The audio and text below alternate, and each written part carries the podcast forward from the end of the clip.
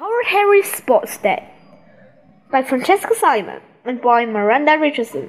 We all want Sports Day to be a great success tomorrow, announced Miss Battleaxe. I'm here to make sure that no one, she glared at Horrid Henry, spoils it. Horrid Henry glared back. Horrid Henry hated Sports Day. Last year he hadn't won a single event.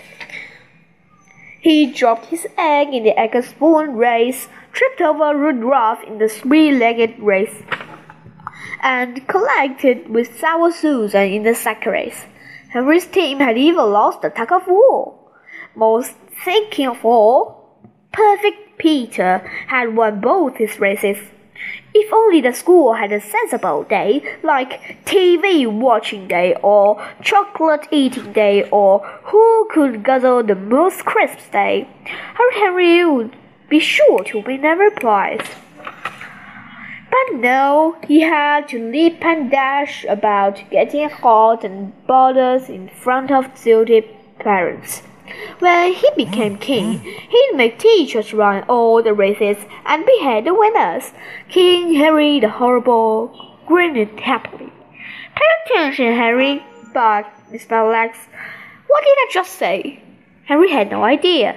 Sports Day is cancelled? he said hopefully. Miss Battleaxe fixed him with his greedy eyes. I said no one is to bring any sweets tomorrow. You will all be getting a delicious, refreshing piece of orange. Henry slumped in his chair, scowling. All he could do was hope for rain. Sports day dawned bright and sunny. Rats, thought Harry. He could, of course, pretend to be sick, but he tried that last year and Mom hadn't been fooled. The year before that, he'd complained he hurt his leg. Unfortunately, Dad then caught him dancing on the table. It was no use. He'd just have to take part, if only he could win the race. Perfect Peter bounced into his room. Sports day today, beamed Peter, and I'm responsible for bringing the hard-boiled eggs for the egg and spoon race. Isn't it exciting? No, screeched Henry, get out of here. But I only began, Peter. Henry leaped at him, roaring. He was a cowboy lassoing a runaway steer. Ah! squealed Peter. Stop being horrid, Henry, shouted Dad or no pocket money for a week. Henry let Peter go. That's not fair, he muttered, picking up his clothes from the door and putting them on. Why did he never win? Henry reached under his bed and filled with his pockets from the secret sweet tin he kept there. Horrid Henry was a master at eating sweets in school without being detected. At least he could scoff something good, while the others were stuck eating dried up old orange pieces. Then he stomped downstairs. Perfect Peter was busy packing hard boiled eggs into a carton. Hurry, Harry sat down, scowling, and gobbled his breakfast. Good luck, boys, said Mum. I will there to cheer for you. Hump, growled Henry. Thanks, Mom, said Peter. I expect I'll win my egg and spoon race again, but of course it doesn't matter if I don't. It's how you play that counts. Shut up, Peter, snarled. Egg and spoon, and spoon. If Henry heard that disgusting praise once more, he would start frothing at the words. Mom, Harry told me to shut up, wailed Peter, and he attacked me this morning. Stop being horrid, Henry, said Mom. Peter, come with me, and we'll comb your hair. I want you to look best when you win that trophy again. Henry's blood boiled. He felt like snatching those eggs and hurling them against the wall. Then Henry had a wonderful, spectacular idea. It was so wonderful that Henry had Mom coming back the downstairs It was no time to lose, crossing about his brilliance. Horrid Henry ran to the fridge, grabbed another egg carton, and swept it for the box hard boiled was on the counter. Don't forget your eggs, Peter, said Mum. She handed the carton to Peter, who tucked it safely in his school bag. Tee hee, thought Henry. Harry's class lined up on the playing fields. A small figure wearing gleaming white trainers slipped by. It was Aerobic Al, the fastest boy in Harry's class. God run, God run, God run! he shouted, gliding into place beside Harry. Oh, I will, of course, win every event, he announced. I've been training all year. My dad's got a special place already for my trophies. Who wants to race anyway? sneered Horrid Henry, sneaking a yummy, gummy fuzzball in his mouth.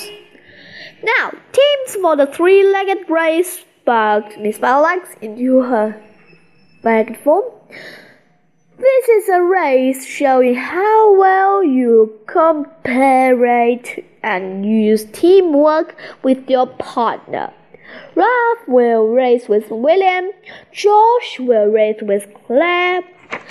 Henry, she glanced at her list. You will race with Margaret. No, screamed Horrid Henry. No, screamed moody Margaret. Yes, said Miss Battleaxe. But I want to be with Susan, said Margaret. No fussing, said Miss Battleaxe. But where's your partner? I don't know, said Beefy Bert. Harry and Margaret stood as far apart as possible while their legs were tied together. You'd better do what I say, Harry, hissed Margaret. I'll decide how we race. I will, you mean, hissed Harry. Ready, steady, go! Miss Battleaxe blew her whistle. They were off. Harry moved to the left, Margaret moved to the right. This way, Harry, shouted Margaret. She tried to drag him. No, this way, shouted Harry. He tried to guide her. They launched wildly left and right, then topped over. Crash! Aerobic Al and Lazy Linda tripped over the screaming Harry and Margaret. Smash! Rude Ralph and Weepy William fell over Al and Linda. Bump! Dizzy Dave and Beefy Bert collided with Ralph and William. Whoa! wailed Weepy William. It's all your fault, Margaret, shouted Harry, pulling her hair. No, yours, shouted Margaret, pulling his harder. Miss Battleaxe blew her whistle fantastically. Stop, stop, she yelled at Harry. Margaret, what an example to set for the younger ones. Any more nonsense like that, and you will be severely punished. Everyone, get ready for the Egg Spoon race. This was it, the moment Harry had been waiting for. How did Henry hold his breath? Ready, steady, go! shouted Miss Battleaxe. They were off. Go, Peter, go! shouted Mom. Peter walked faster and faster and faster. He was in the lead. He was pulling away from the field. Then, wobble, wobble, splat. Oh! yelped Peter. Moody Margaret's head wobbled. Splat! Then Susan's. Splat! Then everybody's. Splat! Splat! Splat! I've got egg on my shoes! wailed Margaret. I've ruined my new dress! shrieked Susan. I've got egg all over me! squealed Tidy Ted. Help! squealed Peter. Egg dripped down his trousers. Parents shrugged forwards screaming and waving handkerchiefs and towels.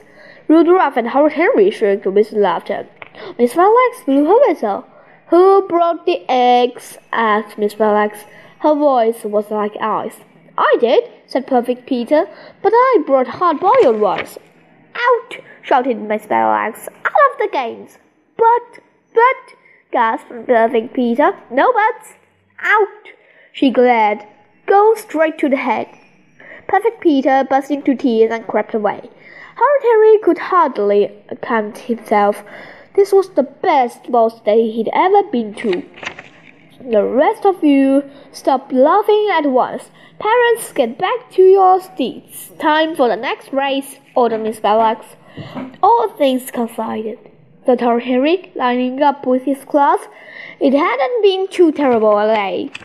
He loved the and spoon race, of course, and he had fun pulling the other team into a muddy puddle of, in the tug of war, knocking over the obstacle, the obstacle race, and crashing in Aerobic Al in the sack race. But, oh, to attemptly win something.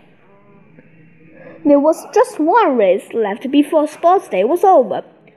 The cross country run. The event Harry hated more than any others. One long, sweet tea essentially lap around the whole field. Harry heaved his heavy bones to the starting line, his final chance to win. Yet he knew there was no hope. If he beat Weepy William, he'd be doing well. Suddenly, Henry had a wonderful, spectacular idea. Why had he never thought of this before? Truly, he was a genius. Wasn't it some essential Greek would won the race by throwing down golden apples which his rival kept stopping to pick up. Couldn't he, Harry, learn something from those old tricks? Ready, steady, go! shrieked Battleaxe. Off they dashed. Go, out, go! yelled his father. Do your best, Henry, said Mom. Horrid Henry reached into his pocket and held some sweets. They fell to the ground in front of the runners. Look, sweets! shouted Harry. Al checked behind him. He was well in the lead. He paused and scooped up one sweet and then another. He gasped behind again, then started unwrapping the yummy gummy fuzzball. Sweet! yelped Greedy Graham. He stopped to pick up as many as he could find, then stuffed them in his mouth. Yummy! screamed Graham. Sweets? Where? shouted the others. Then they stopped to look. Over there, yelled Harry, throwing another handful. The racers paused to pounce at the sweets. While the others munched and crunched, Harry made a frantic dash for the lead. He was out in lead. Harry's leg moved as fast as they can, and never moved before. Crowding round the field, and there was the finish line. But the thud. Harry goes back.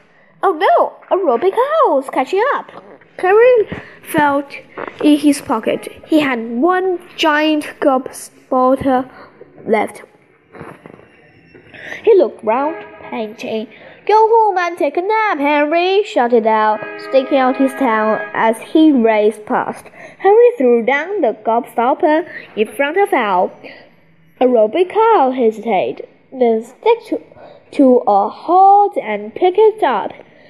He could beat Henry any day, so why not show off a bit? Suddenly, Harry sprang past. Aerobic Al dashed after him. Harder and harder, faster and faster Henry ran. He was a bird. He was a plane. He flew across the finish line. The winner is Henry, squeaked Miss Battleaxe. I've been robbed, screamed rowing cow. Hooray! yelled Henry. Wow, what a great day, thought Henry, proudly carrying home his trophy. Oh, How's that? shouting at Miss Battleaxe. Miss Battleaxe and Mom shouting back. Peter set off in disgrace.